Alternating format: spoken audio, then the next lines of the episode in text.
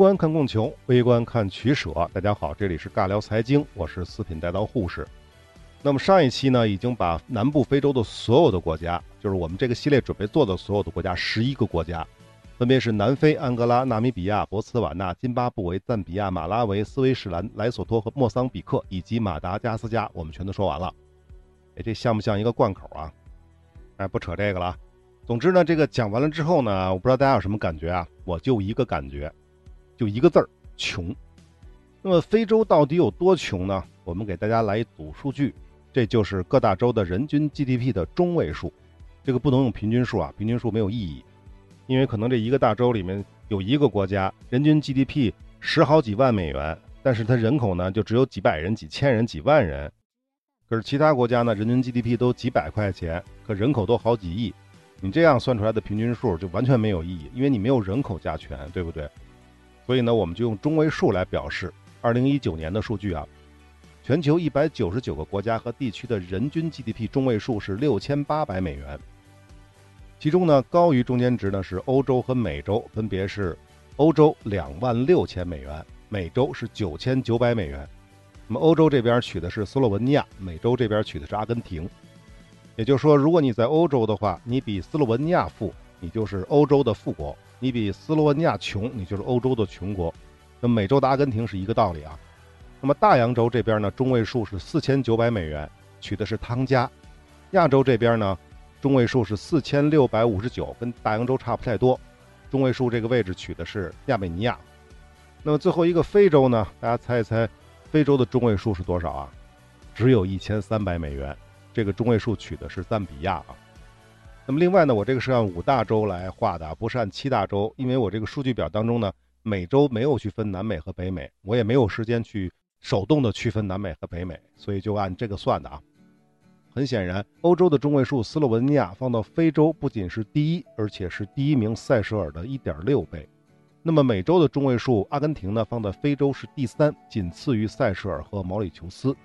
那么大洋洲和亚洲的中位数放进来呢，就是第九。什么概念呢？非洲一共是五十三个国家和地区，在我这个表里。那么问题来了，为什么撒哈拉以南的非洲国家都如此之穷？是制度问题吗？是地理问题吗？甚至说还是人种问题？那我们简单说一说啊，那是制度问题吗？西方典型的民主制度在非洲是比比皆是啊，甚至还有那个完全 copy 美国的利比里亚。那除了西方的民主制度之外，君主立宪制有来所托。君主专制制度有斯威士兰，那么搞过社会主义的呢？有安哥拉、马达加斯加和莫桑比克。那其中的马达加斯加还跟中国一样，虽然是搞社会主义，但是跟苏联却不亲近。那么此外，搞独裁似乎也是不行，比如马拉维和莱索托。那是经济制度问题吗？那在非洲完全开放和拥抱西方资本的国家，我不用举例，满眼睛都是。那大力搞国有化、搞土地改革的也有啊，比如津巴布韦和赞比亚，还有就是刚才说过闭关锁国的那种马达加斯加。那似乎也不是经济制度问题，那是地理问题吗？那么这个系列我们讲过那么多的国家，有靠海的，有内陆，有岛国，有高山国家，有热带雨林国家，有热带亚热带草原国家，也有沙漠国家，也有国中国。他们当中呢，有矿产极其丰富的，也有海洋渔业资源丰富的。有森林植被覆盖率高的，也有水利资源发达的，像南非有钻石、黄金、铂金，安哥拉有石油，纳米比亚有油和铅，造原子弹那个油啊，赞比亚有铜，莫桑比克有煤、钛和钽，马达加斯加有钛和蓝宝石。再说农作物啊，尤其是经济作物，也有非常有特色的，比如安哥拉的咖啡，马达加斯加的香草，莫桑比克的腰果等等。那么是人种问题吗？换句话说，白人国家就富吗？黑人国家就穷吗？我们先说人均 GDP 一千美元以下的国家当中呢，你像比如阿富汗，它就是普什图人为主。我们说过，普什图人是跟波斯人是非常接近的，属于高加索人种。那再有一个一千美元以下的也门是阿拉伯人为主，其实也是白人嘛。这还没完，还有一个一千美元以下的，就是吉尔吉斯斯坦，这是中亚五斯坦当中唯一的一个高加索血缘的。应该说是高加索血缘更多的啊，那么严格的说，他们也是白人啊，所以说这个白人国家就富，这肯定是不对的。那么黑人国家其实也有富的呀，比如我们说过的塞舌尔和毛里求斯，其实这还不算特别富的，在美洲有一个国家叫做巴哈马，黑人占比百分之九十，他们的人均 GDP 高达三点五万美元，是中国的三倍多，世界排名第三十多，跟意大利是一个水平。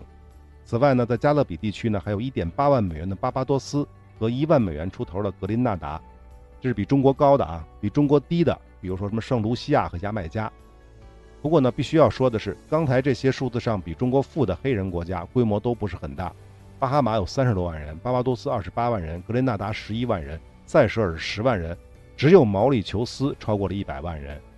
那么很显然，人种可能是问题，但论据是不够充分的。那么是历史问题吗？那么有学者说啊，撒哈拉以南的非洲接触现代文明的时间太晚了，得不到足够的发展时间和空间就被欧洲列强殖民了。那这个说法显然是不对的。欧洲殖民者造访撒哈拉以南的时间是早于美洲的。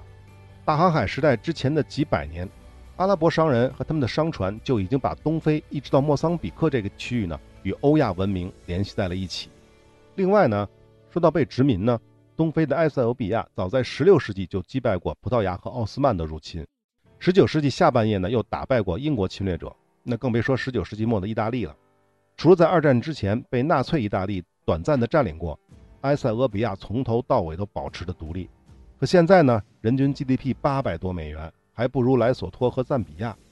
那么还有一点必须要说的是，其实非洲被广泛的殖民，也就是说被欧洲人彻底的全面占领，其实是19世纪的事情了。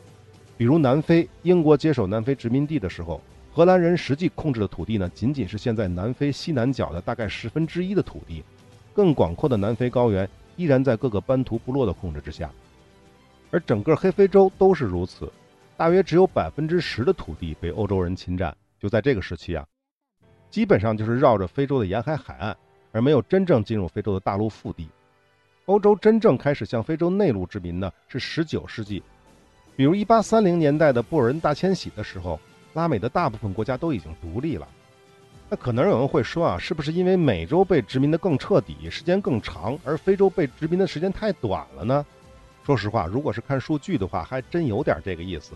所有被殖民的国家当中呢，人均一千美元以下的国家，除了二十个非洲国家之外，美洲就只有海地七百多美元，而亚洲呢有三个，分别是也门七百多美元，吉尔吉斯斯坦八百九十美元和阿富汗五百美元。这个非洲就不用说了吧，是殖民时间最短的，大家都知道。而这个海地呢，是拉美地区最早独立的。那么在美洲呢，是第二个独立的。美洲第一个独立是谁？大家知道吧？当然是美国了。而亚洲的也门、吉尔吉斯斯坦和阿富汗，严格的说都没有被欧洲人殖民过。但是如果用殖民来定义的话，那也是不对的呀。要知道，目前世界 GDP 排名第二的中国和第三的日本，压根儿就没有被完全殖民过。中国的近代只是半殖民地啊，就是被欧洲列强经济殖民而已。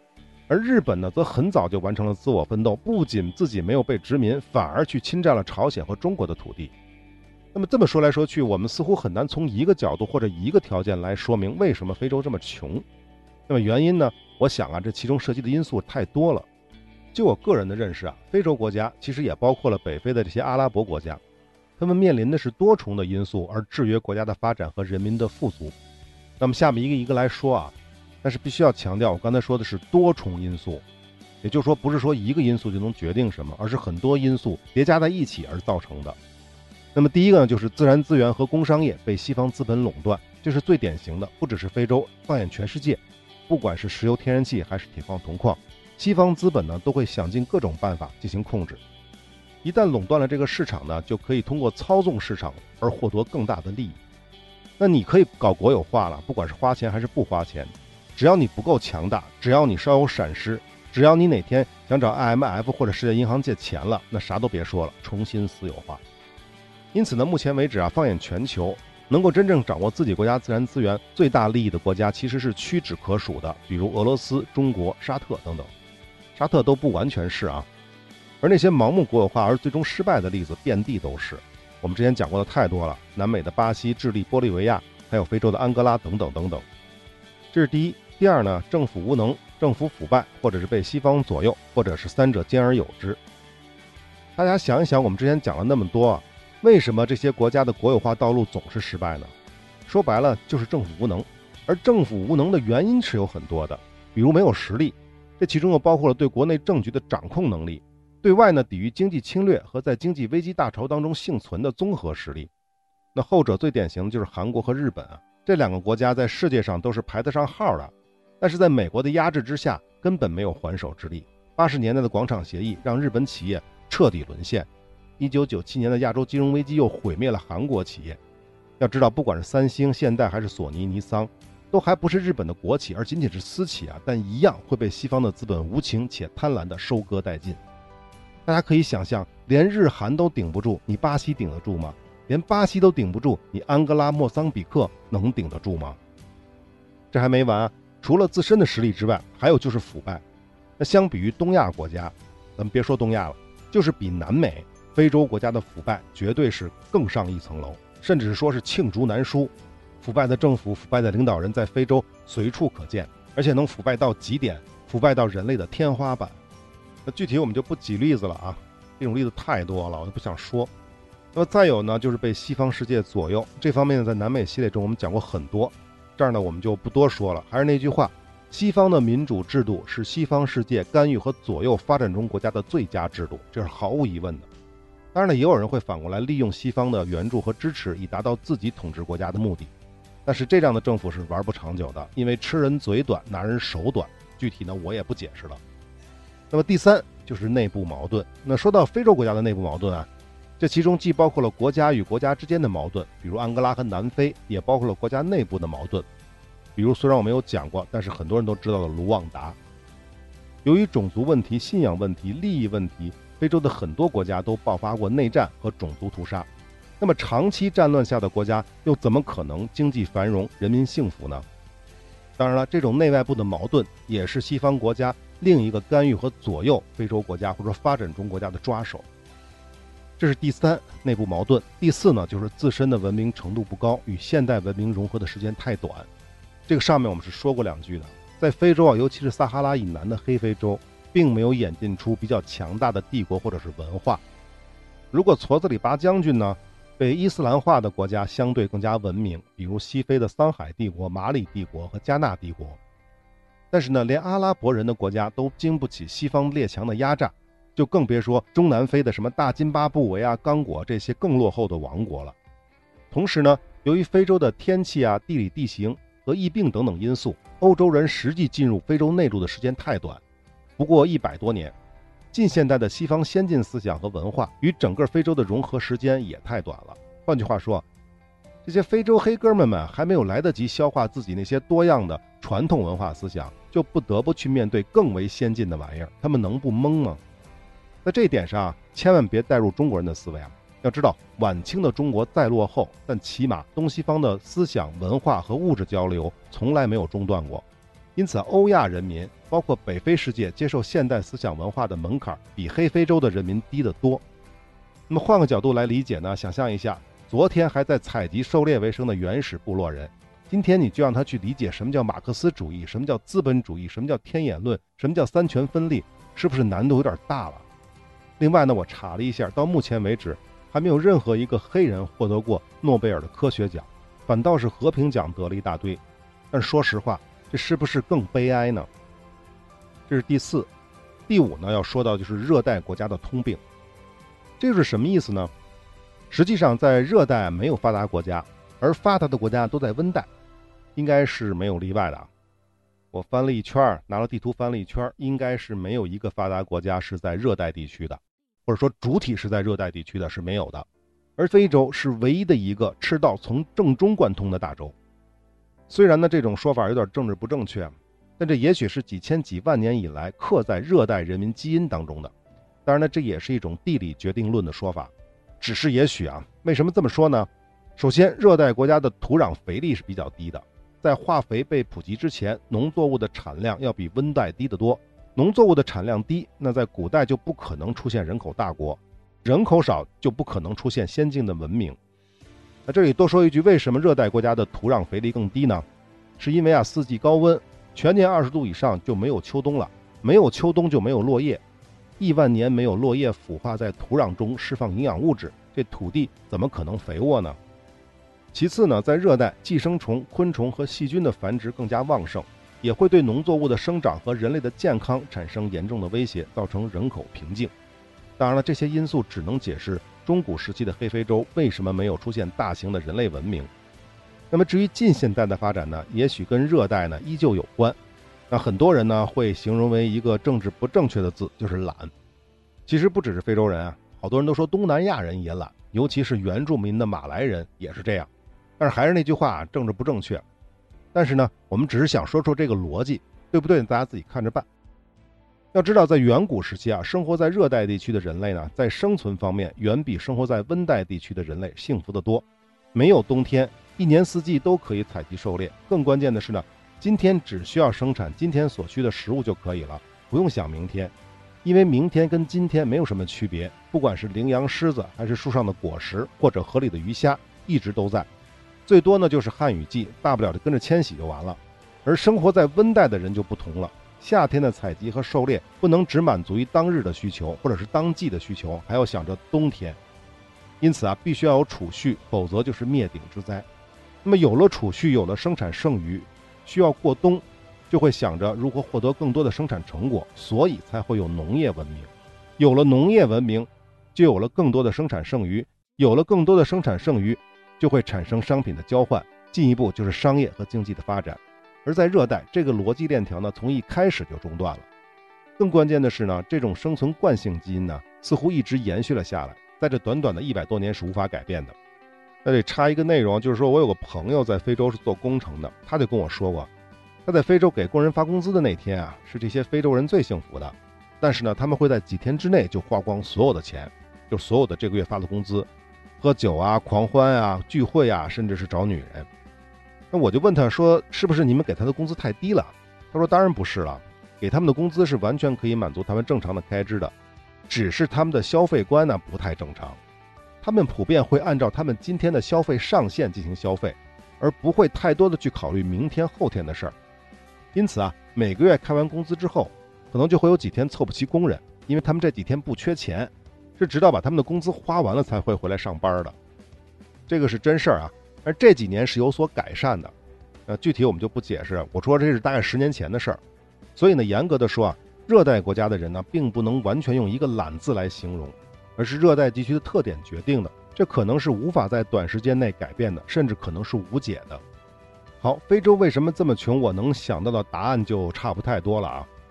回顾一下我刚才说的这几个原因啊：第一，自然资源和工商业被西方资本垄断；第二，政府无能、腐败或者被西方左右，或者三者皆有；第三，内部的矛盾非常的复杂；第四，自身的文明程度不高，与现代文明融合的时间太短；第五，热带国家通病。其实呢，我仔细的想了想，好像这五条你只要沾了一条，你就不可能成为一个超级的大国。而世界上最穷的这些国家呢，似乎跟这几条呢都多多少少的有点关系。那么至于各自的原因在哪儿呢？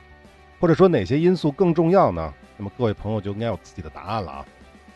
那最后的最后呢，也就是说做完南部非洲这个系列，我有些小感慨跟大家分享。大家知道一九六零年代中国的 GDP 在全世界排名多少吗？可能年轻的朋友是想不到的。一九六五年，也就是中国还没有进行文化大革命那年的数据，这一年中国人均 GDP 九十八美元，在一百一十四个国家和地区当中呢排名一百零四，也就是倒数第十一。跟中国几乎相同水平的有一百零一美元的阿富汗，九十一美元的中非共和国。那么在最后二十名当中呢，除了非洲国家之外，只有一个美洲国家海地八十二美元，另外有七个亚洲国家，分别是巴基斯坦一百一十六、韩国一百零八、孟加拉一百零六、阿曼一百零一、阿富汗和尼泊尔都是六十七美元。然而这还不是最惨的啊！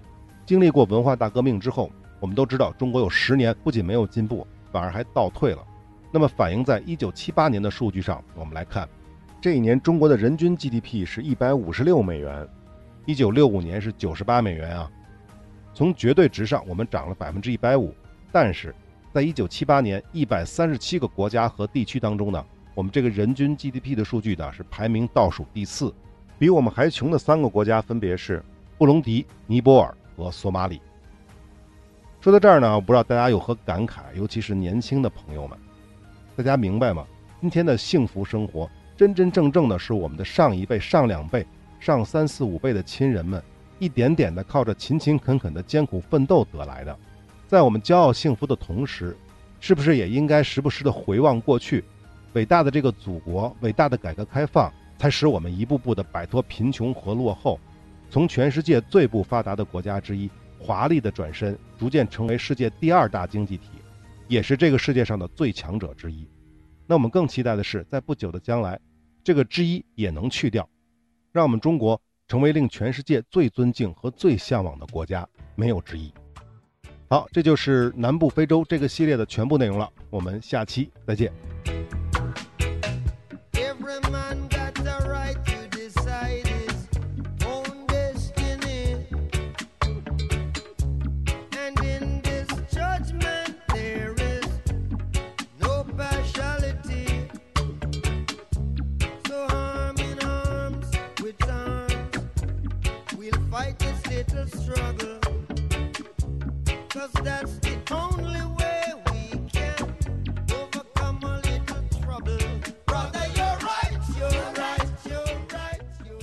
我又钻出来了，是因为实在是忍不住，还是想说两句，就是关于这首歌。我相信很多朋友都不太习惯这首歌的风格，因为它叫雷鬼，是比较小众的。而这首歌的作者就是雷鬼之父，或者叫雷鬼的鼻祖鲍勃·马利。而这首歌的名字就叫做《津巴布韦》。创作这首歌的目的呢，就是为了庆祝津巴布韦获得民族独立。而且谣传呢，它曾经作为津巴布韦的国歌存在过一段时间，但是具体这个是真是假，存在了多长时间，我这个就不是很清楚了。但是歌曲当中呢，明确的说到了，它第一句就是每个人都有权利去决定自己的命运。歌词当中还写道：“我们必须要战斗，我们马上要战斗，我们不得不战斗，为了我们的权利而战。”啊，不知道您喜不喜欢这首歌啊？本来呢，我在挑歌的时候呢。是想找一首南非的歌的，但是找来找去呢，发现好多都是去歌颂曼德拉的。而这首歌呢，发布于一九七九年，因此啊，相比之下，这首歌显得更真诚，也更有意义。啊，这就是我们南部非洲系列的全部内容了。我们下个系列下一期再见。